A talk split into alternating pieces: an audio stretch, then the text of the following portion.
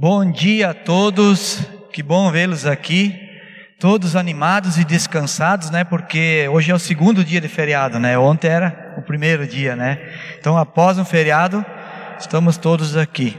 Gente boa, eu vejo que tem vários aqui de óculos, né? E é ruim de usar óculos com máscara, né?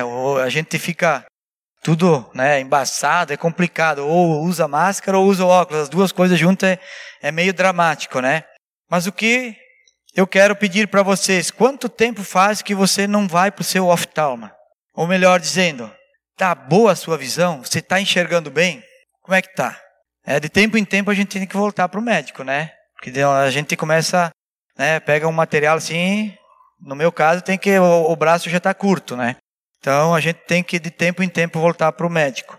Mas por que que eu estou perguntando isso? Vocês vão meditando aí, vocês vão entender no decorrer da mensagem. Abre lá em João, no Evangelho de João, capítulo 9, do 1 ao 3. João, capítulo 9, do 1 ao 3. Está aí também no projetor aí, vocês podem ler aí também. Ao passar Jesus viu um cego de nascença. Seus discípulos lhes perguntaram: Mestre, quem pecou? Esse homem ou seus pais para que ele nascesse cego? Disse Jesus: Nem ele nem seus pais pecaram. Mas isso aconteceu para que a obra de Deus se manifestasse na vida dele. Se você continuar lendo a história aí, então você vai ver que Jesus curou esse homem que vivia pedindo esmolas. Mas o que eu quero estudar com vocês hoje é a partir do versículo 13, porque os fariseus começaram a investigar a cura. Jesus curou esse homem e os fariseus começaram a investigar essa cura. Então, a partir do versículo 13, aí fala o seguinte: levaram aos fariseus o homem que fora cego. Era sábado, o dia em que Jesus havia ministrado, aliás, misturado terra com saliva e aberto os olhos daquele homem. Então os fariseus também lhes perguntaram como ele recuperara a vista. O homem respondeu: Ele colocou uma mistura de terra e saliva em meus olhos, e me lavei, e agora vejo. Alguns dos fariseus disseram: Esse homem não é de Deus, pois não guarda o sábado. Mas outros perguntavam: Como pode um pecador fazer tais sinais milagrosos? E houve divisão entre eles. Primeiro ponto que eu quero destacar aqui sobre esse texto: não creram. Os fariseus simplesmente não creram. A falta de fé dos fariseus fez com que eles questionaram essa cura. Mas por que que os fariseus questionaram? Por que que eles não creram que Jesus o havia curado? Primeiro, porque eles seguiam categoricamente a lei. E Jesus curou esse cego num sábado, descumprindo a lei. Então esse foi o primeiro ponto. Para eles já não condizia com a lei deles, então eles não creram. Segundo, porque eles só acreditavam nos sinais e milagres que Deus fez através de Moisés ou dos profetas, como por exemplo de Elias, quando Deus mandava o maná do céu, a água que brotava da rocha, o mar vermelho que abriu seu meio, o cajado de Moisés que se transformava numa serpente, as dez pragas do Egito, né, nuvem de gafanhotos, o rio Nilo que se transformou em sangue, a terra que se abriu ao meio, aquela revolta de Corá, Datã e Abirão.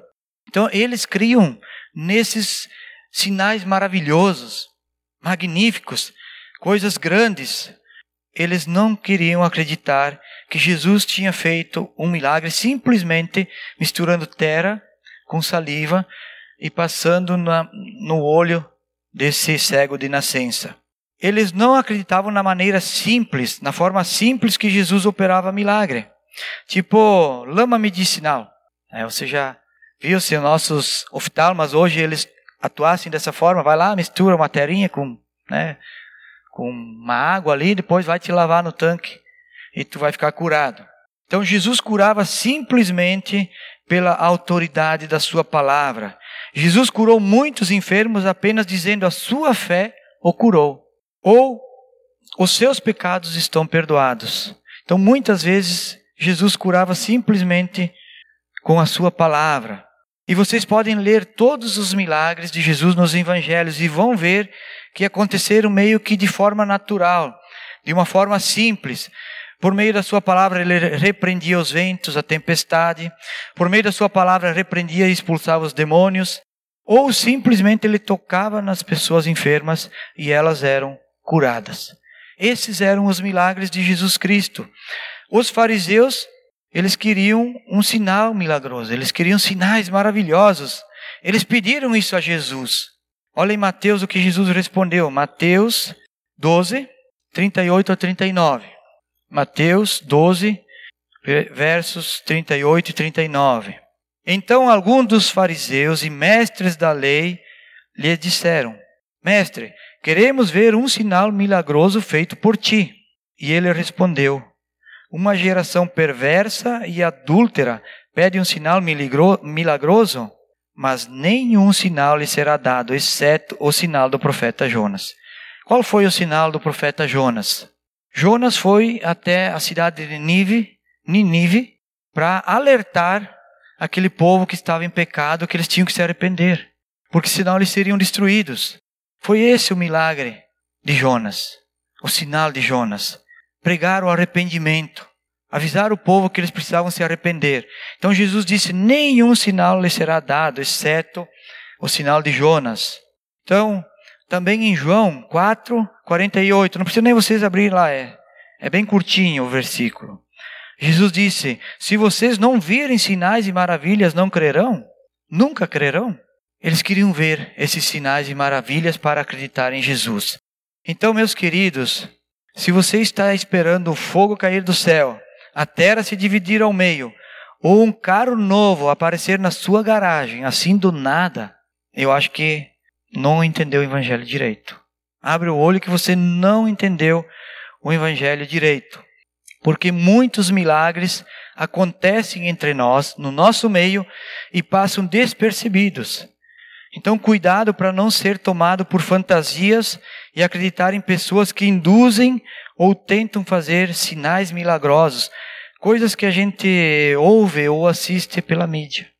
Hoje está na moda muito desse tipo de coisa. Então, a gente tem que ficar esperto, porque os sinais e maravilhas que muitos querem ver ou muitos pregam, pode ser que não aconteça. Por enquanto, pelo menos não. Pode acontecer nos fins dos tempos, como está lá em Apocalipse. Mas por enquanto, os sinais, os milagres acontecem entre nós de uma forma sutil, muitas vezes. Então, o que eu quero destacar aqui com vocês, nesse primeiro ponto, é que os milagres de Jesus aconteciam naturalmente por onde ele passava, conforme a necessidade do povo. A maioria, ou a maior parte dos sinais que Jesus fez, apenas algumas pessoas foram testemunhas. Por exemplo, na transformação da água em vinho, foi a sua mãe e alguns uh, serviçais que estavam ali, que encheram os cântaros da água. Eles apenas viram. Em outros casos, como a tempestade que Jesus acalmou, foram apenas seus discípulos. Quando houve a transfiguração, apenas Tiago, Pedro e João estavam com Jesus. E mesmo quando Jesus fez grandes maravilhas, como a multiplicações dos pães, ah, Jesus não criou lá uma pirâmide de pão no meio de 5 mil pessoas. Ele não fez uma montanha de pão. Nossa, olha que sinal maravilhoso. Jesus tomou o pão, partiu, deu graças e entregou aos seus discípulos para, para que eles o servissem. Ao que tudo indica, nos cestos. Né? Fizeram lá grupos de 100, de 50, sentados na grama. E os discípulos iam servindo, de forma que eles iam tirando, entregando e nunca acabava. No final, recolheram doze cestos de pedaços. Cinco mil pessoas, mais mulheres e crianças. Duas vezes, né? Uma outra vez foi quatro mil pessoas. Então, mesmo quando Jesus fez essas maravilhas, ainda muita gente não chegou a ver cinco mil pessoas. Eu imagino que espalhado era um lugar grande. Quem viu quando Jesus deu graças e partiu o pão, foi as pessoas que estavam perto. Os outros simplesmente receberam o pão. Então Jesus agia dessa forma, sem grandes sinais milagrosos. Do versículo 17 ao 23. Então os fariseus continuaram a interrogar, né, o interrogatório. Tornando, pois, 17 ao 23. Tornando, pois, a perguntar ao cego: Que dizes você a respeito dele? Foram os seus olhos que lhe abriu. O homem respondeu: Ele é um profeta. Os judeus não acreditaram que ele era cego e havia sido curado, enquanto não mandaram buscar os seus pais. Versículo 19. Então perguntaram: É este o seu filho, o qual vocês dizem que nasceu cego? Como ele pode ver agora? Responderam os pais: Sabemos que ele é nosso filho e que nasceu cego, mas não sabemos como ele pode ver agora, ou quem lhe abriu os olhos. Perguntem a ele: idade ele tem, falará por si mesmo. Seus pais disseram isso porque tinham medo dos judeus, pois estes já haviam decidido que se alguém confessasse que Jesus era Cristo, seria expulso da sinagoga. Por isso que seus pais disseram: idade ele tem, perguntem a ele. Então, esse é o segundo ponto que eu quero destacar aqui: a prova de um milagre a prova de um milagre. Como entendemos um milagre? Um milagre é algo sobrenatural, realizado pelo poder e autoridade de Jesus Cristo. Uma força divina que, em muitos casos, é impossível ser realizado pelos homens, pelos humanos.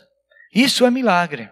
É alguma coisa que é impossível, que você entende que aquilo não é natural, que não é uma criação humana. Mas também pode ser uma coisa simples, como o exemplo de um livramento de um acidente. Quanta gente já foi e se livrou de um acidente na hora exata, no, no minuto, no, no segundo exato. Eu já passei por isso várias vezes. E tenho certeza que foi um milagre, foi a mão de Deus me tirando naquela situação. Ou quantos já sofreram um acidente que você olha e você diz aqui não sobreviveu ninguém, mas sobreviveram. Eu poderia citar tantos exemplos aqui. Aquele acidente daquele time lá de Chapecó, né, a Chapecoense, né? Quantos morreram lá? Mas teve duas ou três pessoas lá que não morreram. Mesmo com tudo aquilo que aconteceu. Foi um milagre de Deus eles não terem morrido. Ou então até mesmo a restauração depois. A pessoa às vezes se quebra, se arrebenta toda e depois ela é restaurada e passa a ter uma vida normal. Então, isso são milagres que acontecem entre nós no nosso meio. Ou quantos acidentes em construções, né? Construção civil. Quantos foram livres de acidente em fábricas? Ou até mesmo dentro da nossa própria casa. Dentro da nossa própria casa, muitas vezes a gente é, é libertado, é livrado de acidentes. Então, são muitas formas de ver milagres nos nossos dias. Eu não vou me, me exceder tanto aqui aos exemplos, mas aqui, os seus pais, os pais daquele homem, tinham certeza do milagre, mas os fariseus não concordavam. Muitas vezes as pessoas não acreditam, elas não entendem, elas não admitem, elas fazem pouco caso de quem compartilha o milagre. Elas não entendem isso, elas não querem acreditar.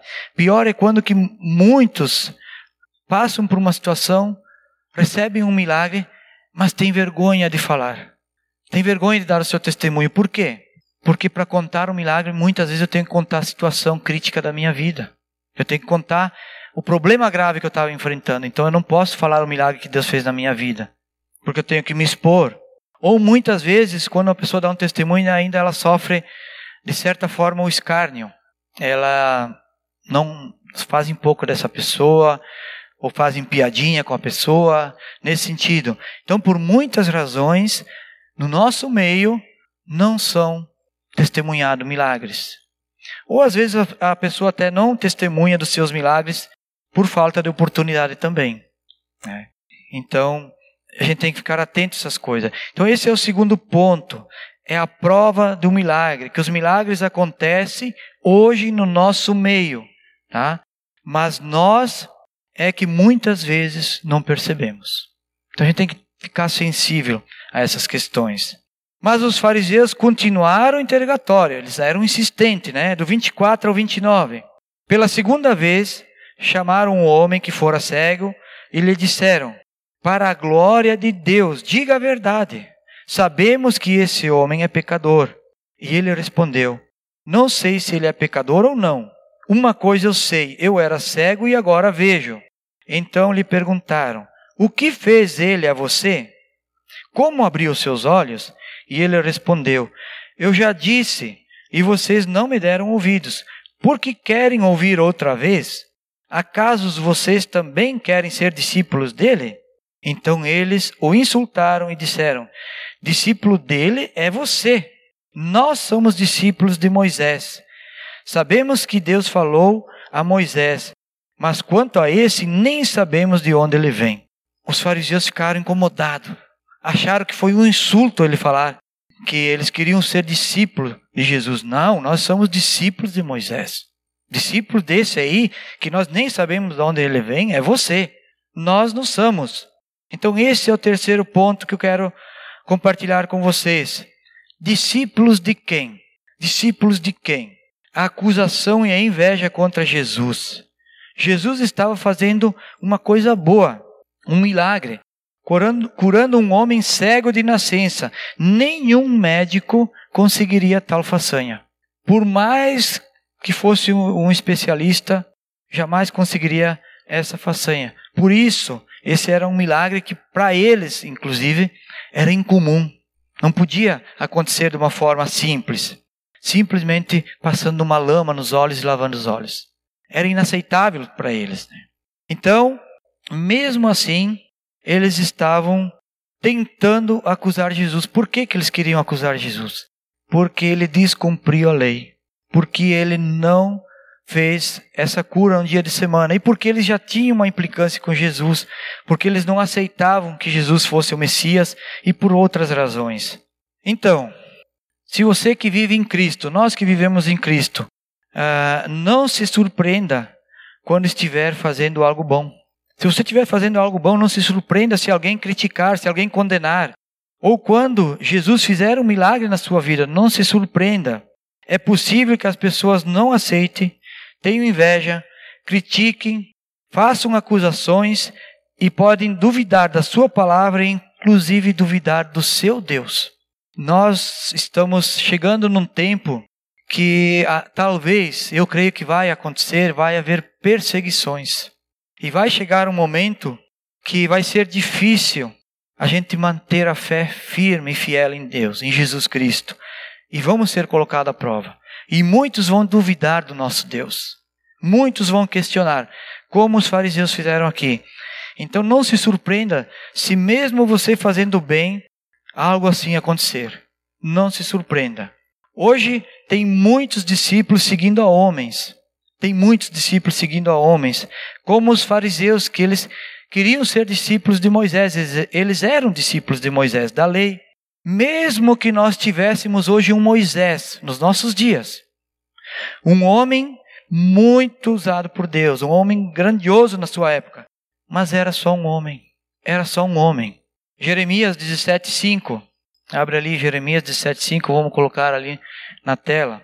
Diz assim diz o Senhor: Maldito é o homem que confia nos homens, que faz da humanidade mortal a sua força, mas cujo coração se afasta do Senhor. Então, esse é o terceiro ponto. De quem somos discípulos? De quem as pessoas são discípulos hoje? De homens ou de Jesus Cristo? E o quarto ponto, o último e quarto ponto para nós conversar aqui, a partir do 30 ao 34. O homem respondeu: Ora, isso é extraordinário. Vocês não sabem de onde ele vem, contudo ele me abriu os olhos. Sabemos que Deus não ouve pecadores, mas ouve o homem que o teme e pratica a sua vontade. Ninguém jamais ouviu que os olhos de um cego de nascença tivessem sido abertos. Se esse homem não fosse de Deus, não poderia fazer tal, não poderia fazer coisa alguma. Diante disso, eles responderam: Você nasceu cheio de pecado. Como tem a ousadia de nos ensinar? E os expulsaram. O orgulho dos fariseus era tanto que eles não aceitavam que esse homem disse para eles que ele era um homem de Deus, que podia fazer tal coisa. Se não fosse de Deus, jamais poderia fazer aquilo. Por quê? Porque o pecado, o orgulho cega o ser humano. E aqui o orgulho dos fariseus, que era o pecado maior deles, estava cegando eles, estava deixando eles cegos. Então, o quarto ponto que eu quero compartilhar com vocês é o pecado cega. E Deus não ouve pecadores. Se uma pessoa estiver em pecado, Deus não a ouve. Jamais fará um milagre em sua vida, sem que primeiro ela se arrependa, tenha fé em Jesus Cristo. Nem usará essa pessoa para abençoar alguém, para operar um milagre na vida de outra pessoa. Mas a Bíblia diz: o sangue de Jesus restaura pecadores. Restaura pecadores. E esse é o milagre da restauração. Esse é o milagre que todos nós recebemos. Nós recebemos simplesmente pela misericórdia de Deus. Nenhum homem, por mais perfeito que seja, por melhor que seja, conseguiria a sua própria salvação. De forma alguma. Nem Moisés, nem Elias, nem qualquer outro, Paulo, qualquer apóstolo, conseguiria a sua própria salvação. Por mais perfeito que fosse. Ou seja, se nós cremos em Cristo e temos a salvação, já aconteceu um milagre na minha vida. Esse é o primeiro milagre que eu recebi e outros mais depois. Mas o primeiro milagre que eu recebi foi a restauração do meu pecado e a salvação. Por quê? Porque é um, um ato divino. Foi Deus que quis assim. Foi Deus quem fez através da cruz de Cristo. Não seria possível de forma humana. Por isso é um milagre em nossas vidas. E então, se você crê em Jesus, você já recebeu esse milagre. Então você pode testemunhar pelo menos desse milagre a qualquer momento, porque todos nós que cremos em Jesus já recebemos esse milagre. E para concluir, do 35 ao 41, Jesus ouviu que o haviam expulsado. E ao encontrá-lo disse: Você crê no Filho do Homem? Perguntou o homem: quem é ele, Senhor, para que eu nele creia? Disse Jesus: Você já o tem visto, é aquele que está falando com você. Então o homem disse: Senhor, eu creio, e o adorou. Je disse Jesus: Eu vim a este mundo para julgamento, a fim de que os cegos vejam e os que veem se tornem cegos. Alguns fariseus que estavam com ele ouviram-no dizer isso e perguntaram: Acaso nós também somos cegos? Disse Jesus: Se vocês fossem cegos, não seriam culpados do pecado. Mas agora que dizem que podem ver, a culpa de vocês permanece. De qual cegueira Jesus estava falando aqui? Por que, que eu fiz aquela pergunta no início? Se você está bem da sua visão, se você enxerga bem aqui. Porque aqui esse homem, ele foi curado de duas cegueiras de uma cegueira do olho, da visão, que era desde o dia que ele nasceu, e da cegueira do próprio coração. Jesus não só abriu os olhos dele para ele enxergar, mas também abriu o coração dele para que ele entendesse e aceitasse Jesus. E é dessa cegueira especialmente que Jesus está falando, a cegueira do coração. Um milagre transformou a vida daquele homem e muitos hoje estão bem de visão, enxergam bem. Mas de repente tem um coração que não enxerga, que está cego, que não vê. Qual o milagre que pode transformar a vida de uma pessoa? Ou qual o milagre que pode transformar a sua vida? Eu posso citar aqui um exemplo meu. Eu não posso falar dos outros, mas eu posso falar da minha vida.